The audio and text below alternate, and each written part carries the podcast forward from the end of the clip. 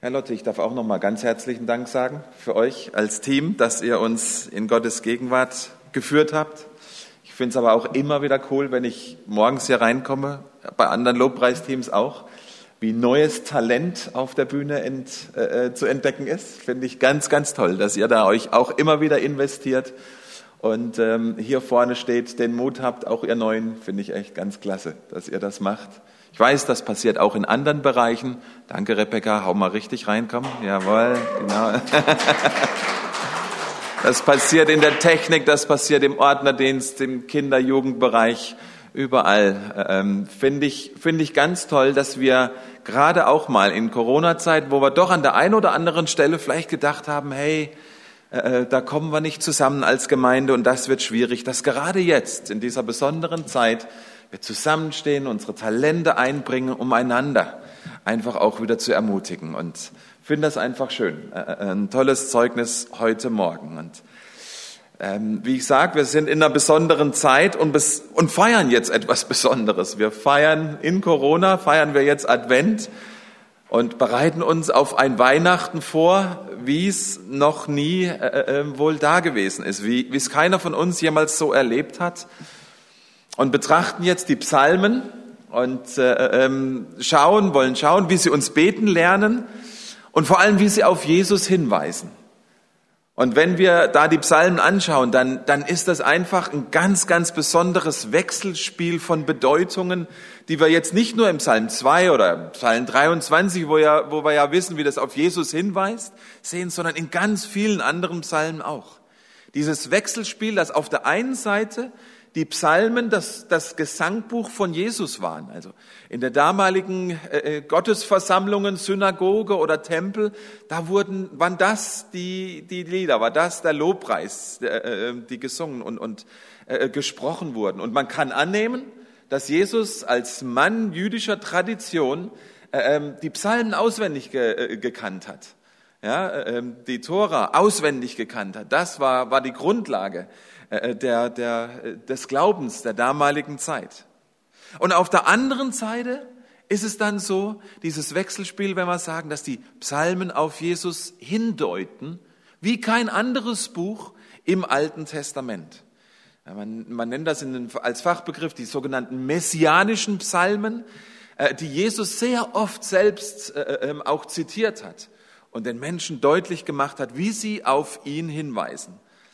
Und, und heute habe ich euch genau äh, äh, so einen Psalm äh, mitgebracht, der unmittelbare Bedeutung für die Zuhörer damals hatte, aber auch auf etwas viel Größeres hingewiesen hat. Ähm, auf einen größeren König, der da kommt. Einen größeren König, als David es war. Einen größeren und mächtigeren und herrlicheren König, als Israel jemals gehabt hat.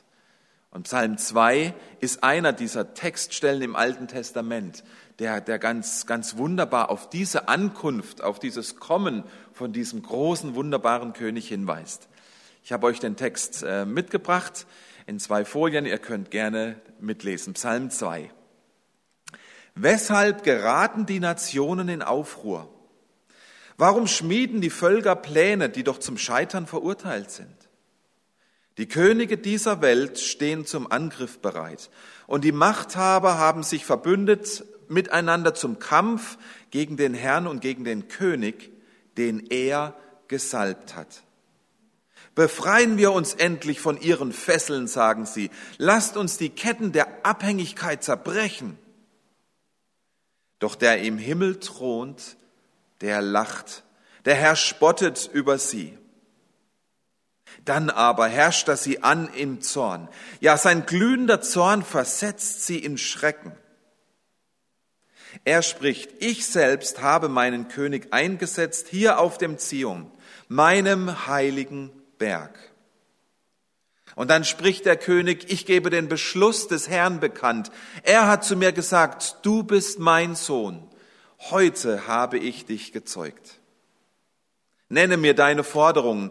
Ich will sie erfüllen. Ich gebe dir alle Nationen zum Erbe. Die Erde bis an ihr äußerstes Ende soll dein Besitz sein. Zerschmettere die Völker mit eisernem Zepter, zerschlage ihren Widerstand, wie man Tongefäße zerschlägt. Und nun kommt zur Einsicht, ihr Könige der Welt. Lasst euch warnen, ihr Richter auf Erden. Dient dem Herrn mit Ehrfurcht, zittert vor ihm und jubelt ihm zu. Er weist Ehre seinem Sohn, damit er nicht zornig wird und ihr auf eurem falschen Weg umkommt. Denn schnell wird sein Zorn zu Feuer, das euch verzehrt. Glücklich zu preisen sind alle, die Schutz bei ihm suchen. Diesen Text kann man wunderbar dieses Wechselspiel erkennen. Es kann durchaus sein, dass dieser Psalm ein Psalm war, der zur Krönung eines irdischen Königs geschrieben worden ist. Vielleicht sogar nimmt man an zur, zur Krönung von David selbst. Aber beim Lesen haben wir doch schon erkannt, es ist unverkennbar, dass hier auch über einen größeren König gesprochen wird, als Israel ihn jemals gehabt hat. Denn kein irdischer König kann auf der einen Seite diesen glühenden Zorn und diese Macht rechtfertigen, die hier beschrieben wird, um die Nationen zu zerschlagen. Kein irdischer König kann das tun, aber auch kein irdischer König kann versprechen, diese Zusagen, die wir hier in diesem Psalm sehen. Und der wichtigste Hinweis hier in, in, in Vers 2. Wenn dieser Psalm über den Gesalbten des Königs spricht, dann ist dieses hebräische Wort im Urtext hier Maschayak. Das ist der größere König, den sie erwarten, den Messias, der Israel versprochen war. Und so beschreibt dieser Psalm drei ganz kurze Dinge über diesen großen König, der da kommt. Das erste, es gibt einen König der Könige. Das zweite, Menschen hassen diesen König der Könige. Und als drittes, wir brauchen diesen König der Könige. Es gibt ihn, diesen König der Könige. Es ist ganz interessant äh, zu lesen, hat jemand äh, mal beschrieben, dass die meisten Hochkulturen in unserer Menschheit Legenden beschrieben haben, die eine ganz, ganz ähnliche Geschichte beinhalten, wie wir sie hier in diesem Psalm 2 äh, lesen. In diesen Legenden, die über die ganze Welt so verteilt sind, da wird oftmals so ein König beschrieben, der ein Land gut regiert. Es ist ein gerechter König, er ist mächtig, er ist weise. Und unter seiner Herrschaft, da blüht das Land auf. Unter seiner Herrschaft, da geht es den Menschen gut. Da sind die Beziehungen untereinander gut, da herrscht Frieden und jeder hat, was er braucht und sogar noch viel mehr. Und dann gehen diese Legenden weiter, dann kommt oftmals eine Katastrophe, irgendetwas, das den König wegnimmt. Dann ist dieser König nicht mehr da.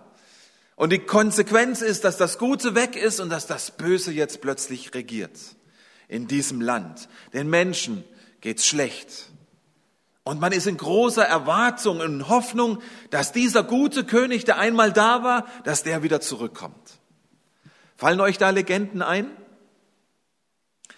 Denkt an Robin Hood, der böse König, der in Nottingham regiert und sein Volk unterdrückt.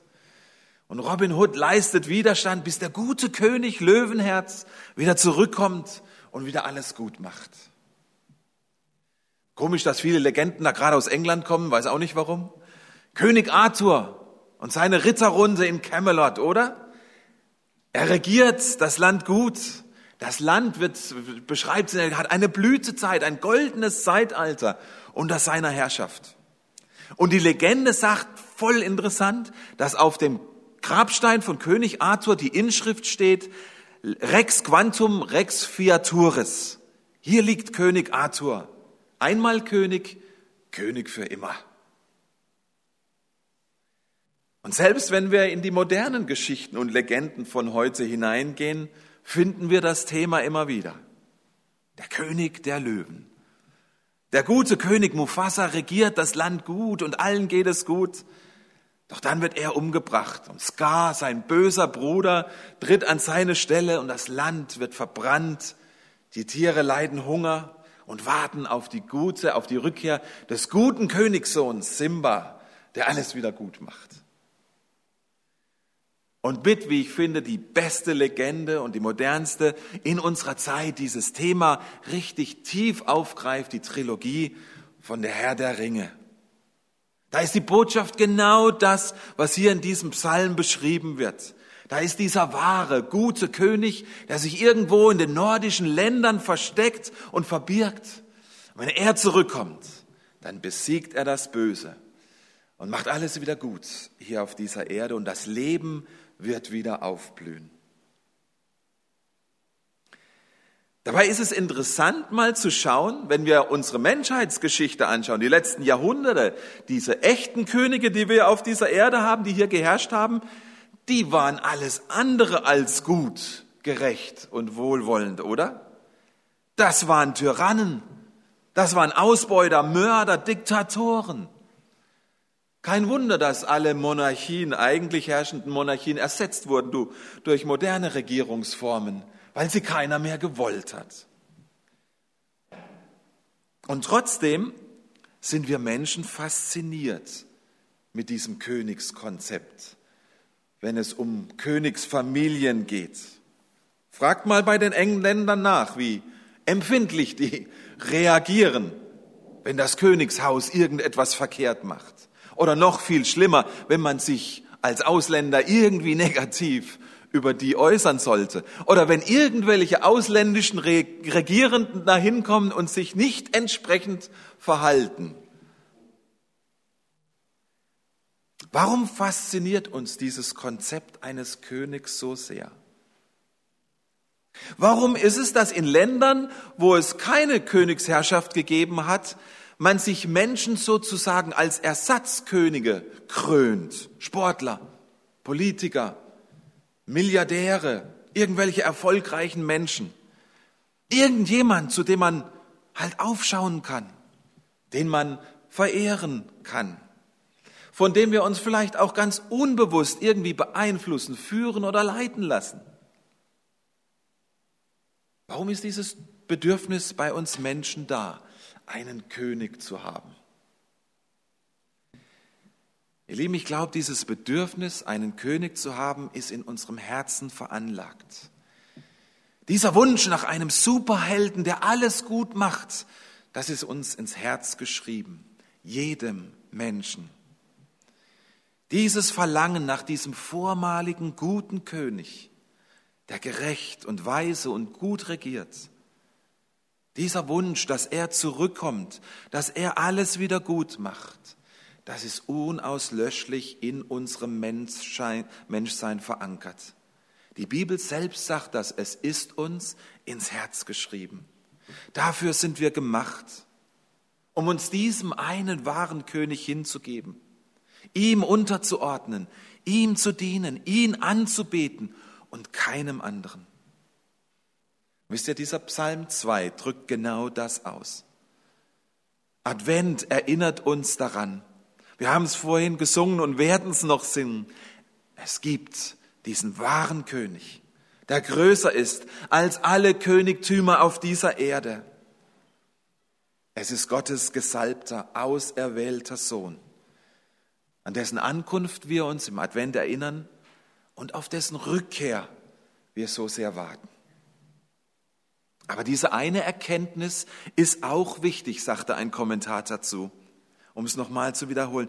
Wenn wir diesen wahren König, diesen Gottesgesalbten ablehnen, dann werden wir uns andere Könige an seiner Stelle suchen. Dann werden wir uns jemanden oder etwas anderes suchen, das wir oder den wir anbeten oder dienen können, dem wir uns hingeben können. So sind wir Menschen gemacht. So sind wir veranlagt. Wir brauchen einen Retter. Wir suchen danach. Auch wenn wir uns selbst einreden, nö, wir sind unabhängig, wir sind eigenständig, wir sind frei, wir brauchen niemanden. Wir suchen uns immer irgendetwas, das größer ist als wir selbst, um es zu verehren ob wir das wollen oder nicht. Es liegt in unserer Natur. Es gibt diesen König der Könige, aber zweitens, wir hassen diesen König der Könige. Menschen hassen ihn. Schaut euch nochmal die ersten drei Verse dieses Psalms an. Wie ist es denn mit diesen Nationen? Warum erheben sie sich gegen diesen König? Das war in der damaligen Zeit absolut nicht unüblich, ja, dass Könige gehasst wurden. Und es war mit die gefährlichste Zeit für einen König nach seiner Krönung, die Wochen und Monate danach. Genau dann haben sich nämlich oftmals die Feinde des Landes von außen, aber auch die Feinde von innen, von der Monarchie zusammengerottet und getestet. Was ist das für ein Kerl? Was für ein Kaliber ist dieser König? Lasst uns mal herausfinden, was für ein Anführer er ist.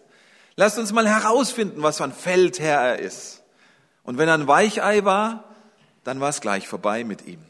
Da musste der König seinen Mann stehen.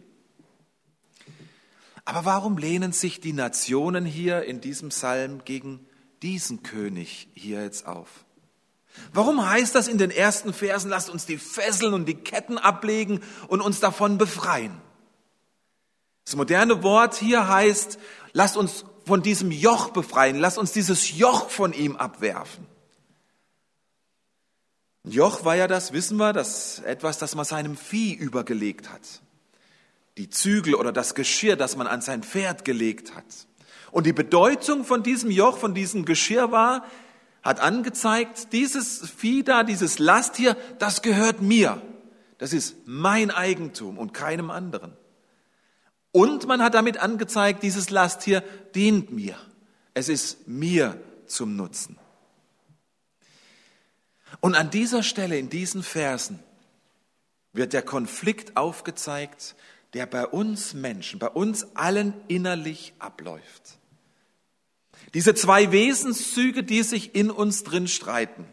Auf der einen Seite dieses Verlangen nach einem König, der uns führt, dem wir untertan sein können, aber auf der anderen Seite unsere Natur, die frei sein will, die eigenständig sein will, die selbstbestimmt sein will.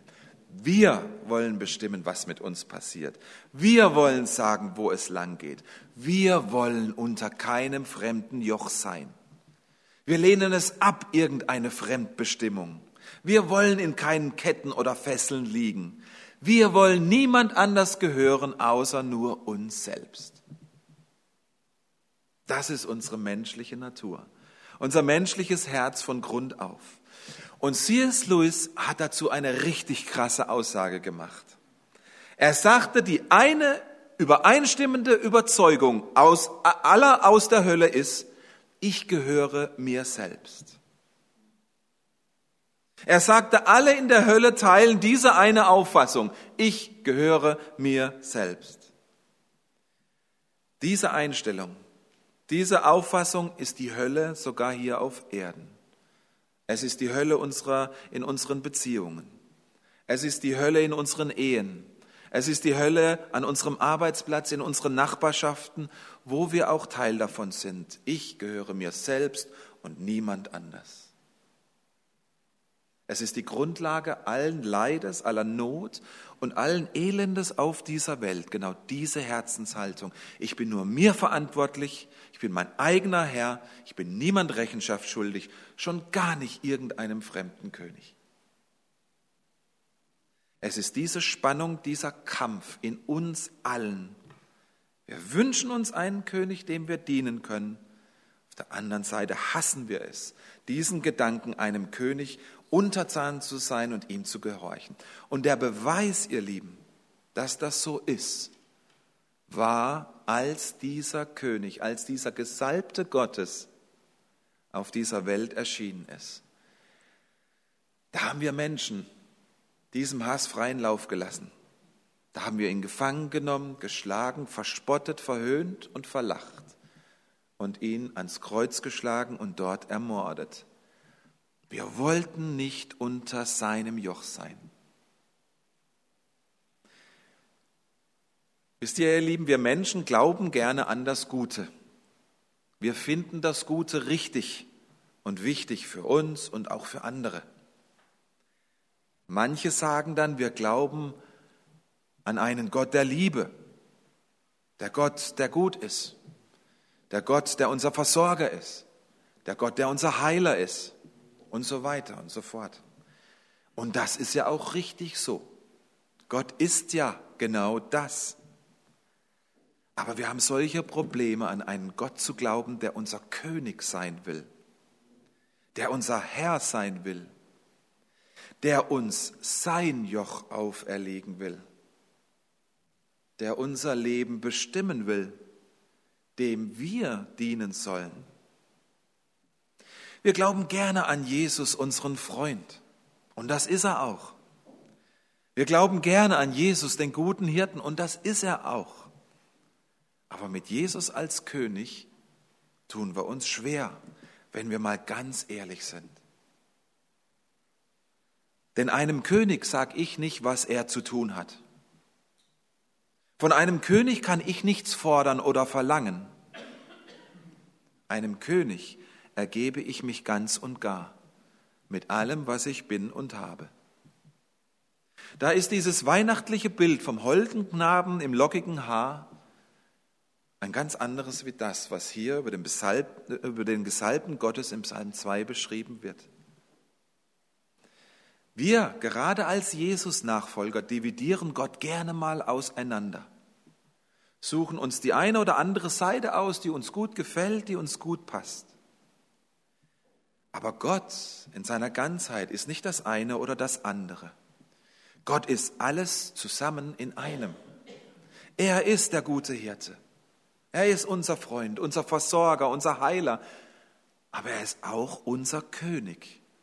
Alles in einer Person. Der König, der mir sagt, du gehörst mir und nicht mehr dir selbst. Ich bin derjenige, der sagt, was dran ist. Ich bin derjenige, der dir sagt, wie du dich verhalten sollst, wie du dein Geld investieren sollst. Ich bestimme, wie es dir geht. Und ihr Lieben, sind wir mal ganz ehrlich, das ist es doch, was wir wirklich hassen, oder? Das widerstrebt uns doch. Wir wissen doch am besten, was uns gut tut.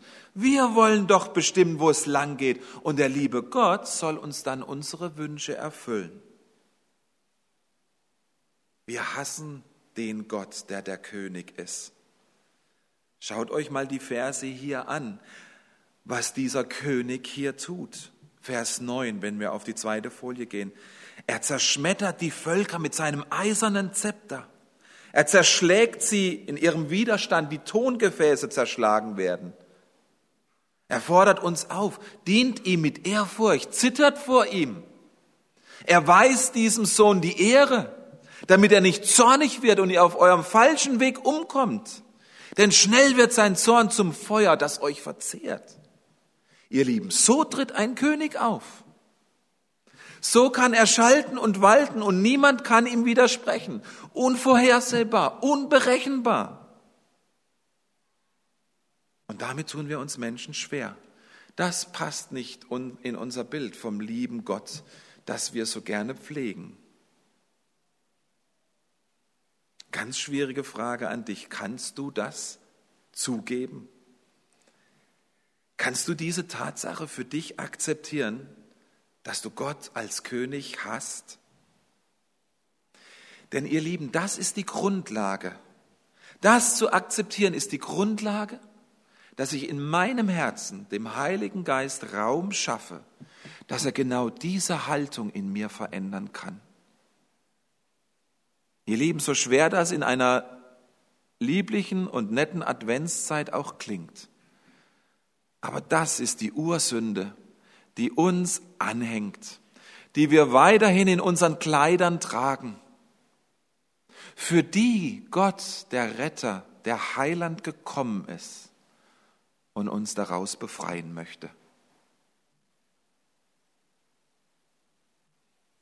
Wie geht das? Wie, wie soll das passieren? Dritter und letzter Punkt, wir brauchen diesen König.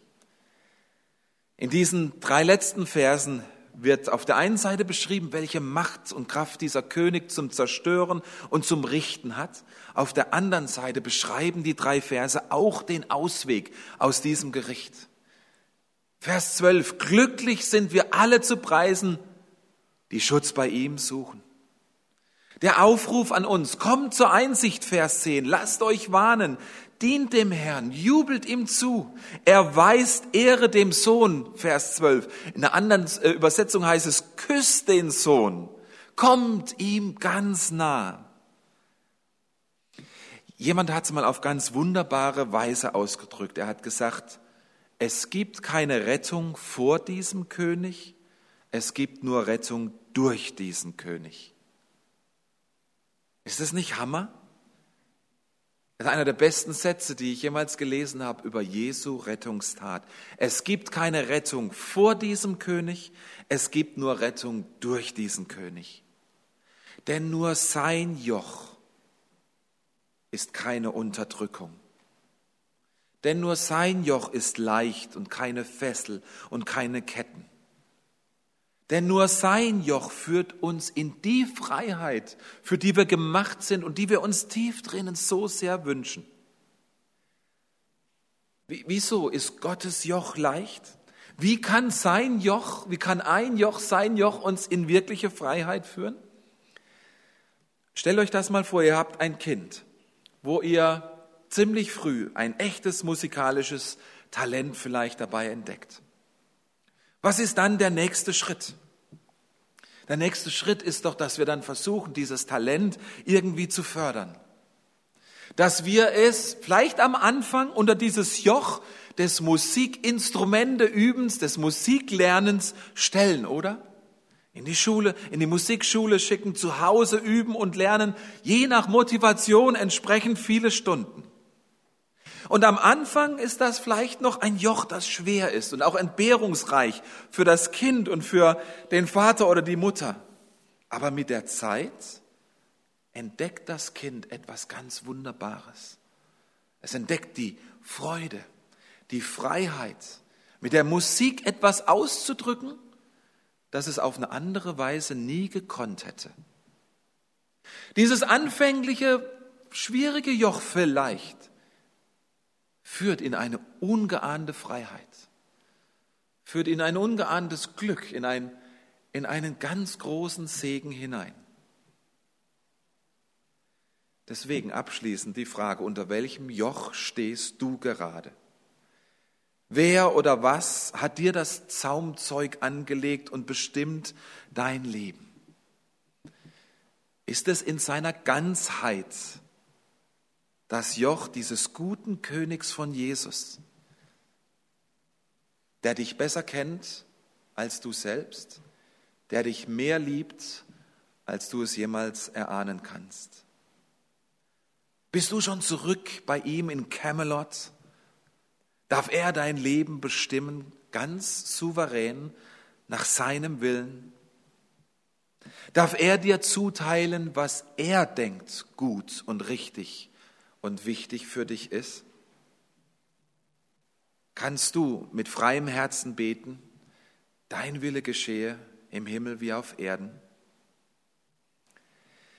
Wenn wir Jesus als König empfangen können, ihm gehorchen in allen Dingen, ihm dienen mit allem, was wir sind und haben, uns ihm unterwerfen aus ganz freien Stücken, von ihm alles erwarten und uns ganz freiwillig unter sein Joch stellen, ihr Lieben, dann erfahren wir echtes Glück. Es ist der Weg zu echter Zufriedenheit, zu wirklicher Freiheit und ganz großem Segen. Das sagt uns dieser Psalm hier zu. Im Advent denken wir und erwarten wir an diesen König.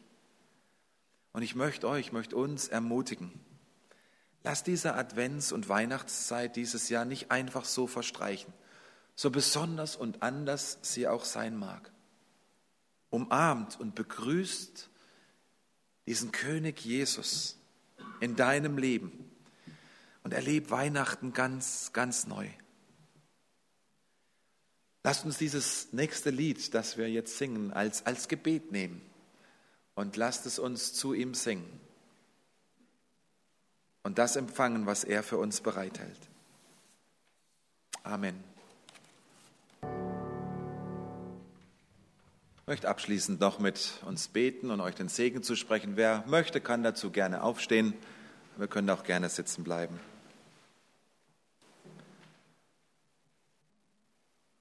Lieber Vater im Himmel, wir leben in einer Zeit voller Unsicherheit, in einer Welt, die voll ist von Leid und Trauer. Wir sind selbst verunsichert, wie es weitergeht. Wir sind verunsichert, was richtig und falsch ist. Wir leiden unter dieser Zerrissenheit zwischen unterschiedlichen Ansichten in unserem Land und wie es sich sogar in unsere Gemeinden hineinzieht. Du siehst, wir trauern um das, was gerade nicht möglich ist und wir fragen uns oftmals, wird es jemals wieder so sein wie früher? Und in all dem können wir froh und dankbar sein, dass wir auf dich schauen dürfen. Wir dürfen auf dich schauen als unseren Herrn und König, der auf dem Thron sitzt und regiert, dem nichts entgleitet, der nicht unwissend ist, der die Kraft hat zu tun und zu verändern in jeglicher Hinsicht. Und so wollen wir dir unsere Not und unsere Traurigkeit bringen und möchten dich bitten, dass du uns darin begegnest. Herr, wir bitten dich, erbarm dich über uns und über unser Land und über deine Menschen. Vater, wir bringen dir die Entscheidungsträger in unserem Land, in Bund und Ländern, dass du ihnen hilfst, dass du sie führst, dass sie gute Entscheidungen treffen. Wir bitten dich für die Forscher und Ärzte, die Impfstoffe und Therapien entwickeln, schenk du ihnen gutes und schnelles Gelingen. Wir bitten dich für die Pflegenden, beschütze sie und gib ihnen immer wieder neue Kraft. Lass sie deine spürbare Gegenwart erleben. Und wir bitten dich für die Krankenden, Kranken und Trauernden. Sei ihnen nahe und lass ihnen deine Hilfe erfahren. Und du siehst auch, an wen wir da ganz besonders jetzt in unserer Gemeinde, in unserem Umfeld, in unserem Freundeskreis denken. Vater, sei da mit deiner Kraft.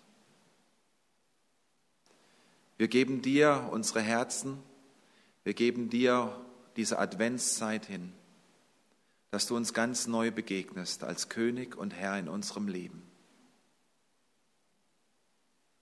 Danke, Vater, dass du uns nicht alleine gelassen hast auf dieser Welt, dass du uns dein Wort gegeben hast und dass du uns sogar gezeigt hast, wie wir beten dürfen und sollen. Kein Gebet, das wir einfach nachplappern, sondern das so viel beinhaltet. Und so wollen wir jetzt zusammen beten. Ich werde euch im Gebet anleiten und ihr könnt im Herzen mitbeten. Vater unser im Himmel, geheiligt werde dein Name, dein Reich komme und dein Wille geschehe, im Himmel wie auf Erden. Unser tägliches Brot gib uns heute und vergib uns unsere Schuld, wie auch wir vergeben unseren Schuldigern. Und führe uns nicht in Versuchung, sondern erlöse uns von dem Bösen. Denn dein ist das Reich und die Kraft und die Herrlichkeit in Ewigkeit. Amen. Und unser Herr, der segne euch und behüte euch.